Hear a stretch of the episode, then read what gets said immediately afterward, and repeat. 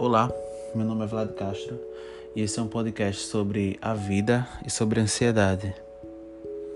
Esse podcast é gravado no escuro do meu quarto na companhia da minha gata. Eu tinha me comprometido a trazer sempre conteúdo aqui sobre ansiedade, sobre minhas experiências com ansiedade, não só sobre ela, sobre o meu ponto de vista de como eu vejo a vida.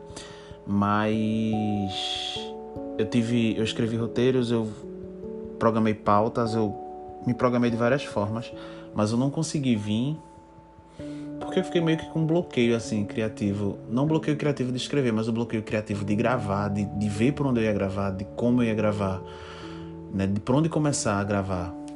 Então, eu precisei de um tempo, precisei respirar para poder voltar aqui e falar. Engraçado isso, é nesse meio tempo eu tive experiências muito positivas assim, de me de me conhecer, de ver, de lidar com situações que para pessoas ansiosas são difíceis, por exemplo, confiança e medo. Pessoas ansiosas sempre têm uma dificuldade muito grande, uma falta de confiança em si, não é nas pessoas próximas. É a, a projeção que o ansioso faz, tipo, um exemplo disso é com os amigos. Você tem, você tem um ciclo social mas você nunca se sente parte daquele ciclo social.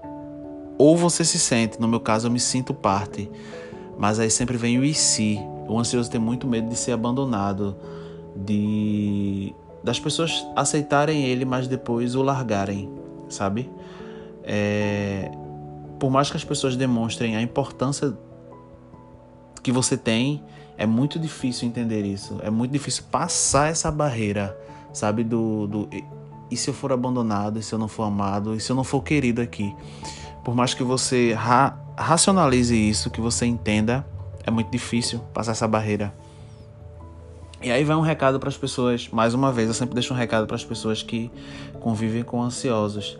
Tenham paciência, é, não precisa, eu vou usar, vou usar um termo mais popular, não precisa babar a pessoa que é ansiosa mas sempre tente passar confiança para ela assim, sempre deixe ela confiante de que ela pode contar com você. Isso é muito importante para um ansioso, de que ele faz parte daquilo. É, um, muitas vezes quando você tem ansiedade, até um, um, bom dia, um exemplo, você vai lá, você é ansioso e você tem um amigo que você gosta muito, você dá um bom dia a ele.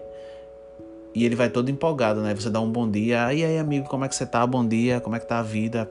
E a pessoa fala, é, bom dia, beleza, tchau na cabeça de uma pessoa que é ansiosa, ela projeta mil coisas que na verdade às vezes não são nada. Só a pessoa às vezes está ocupada, a pessoa vai tomar um banho, a pessoa está atrasada. Mas é difícil para o ansioso compreender isso, sabe? Tipo, por mais racional que ele seja, ele sempre vai achar que o problema é ele. É, é não é uma paranoia, mas é é meio que um bloqueio assim, sabe, de, de racionalizar a situação. E eu não tive uma situação dessa nas minhas. Eu tava de férias agora, não tive uma situação dessa nas minhas férias, mas eu tive situações de passar barreiras com amigos e com, e com, com coisas que eu pensava que não era capaz. Eu faço jiu-jitsu há uns anos e eu nunca tinha disputado um torneio, então eu meti, meti a cara, feito dizem, e fui disputar um torneio. Viajei, saí do meu estado, eu sou de Recife, sou de Pernambuco, né? Eu sou pernambucano e minha cidade é Recife. E eu saí daqui de Recife, fui para outro estado disputar um torneio de jiu-jitsu, assim. Medalhei no torneio. E a sensação, assim, foi surpreendente. Foi uma barreira, eu pensava que não ia conseguir fazer isso. Eu meio que fiquei muito ansioso, sabe? Quase entrei em, em pânico, assim, antes de disputar as, as lutas, mas eu consegui consegui medalhar lá, me senti bem. Teve outras situações também nas minhas férias, essas são mais particulares, mas assim, eu tava com amigos e, e eu me senti fazendo parte de algo, me senti querido. E também foi uma coisa, eu tenho muita dificuldade de sair do meu lar, principalmente para enfrentar novas situações. O meu lar é meio que meu meu meu castelo, eu tenho muita dificuldade disso, eu consegui passar por isso.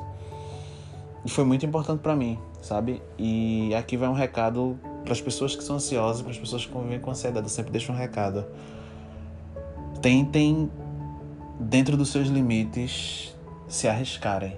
Assim, e você que é amigo, convive, é casado, é namorado, é amigo, é amante, seja qual for seu grau de interação com o ansioso, tente passar confiança para ele, para que ele rompa os limites. Isso vai fazer toda uma diferença. É, é um eco no silêncio para um ansioso se sentir confiante. É o recado que eu vou deixar aqui hoje. Eu não vou me estender muito, mas é isso, é confiança. E acho que eu estou mais confiante para voltar a fazer semanalmente aqui. E é isso. Esse podcast hoje é sobre o medo do medo e como você pode superar esse medo.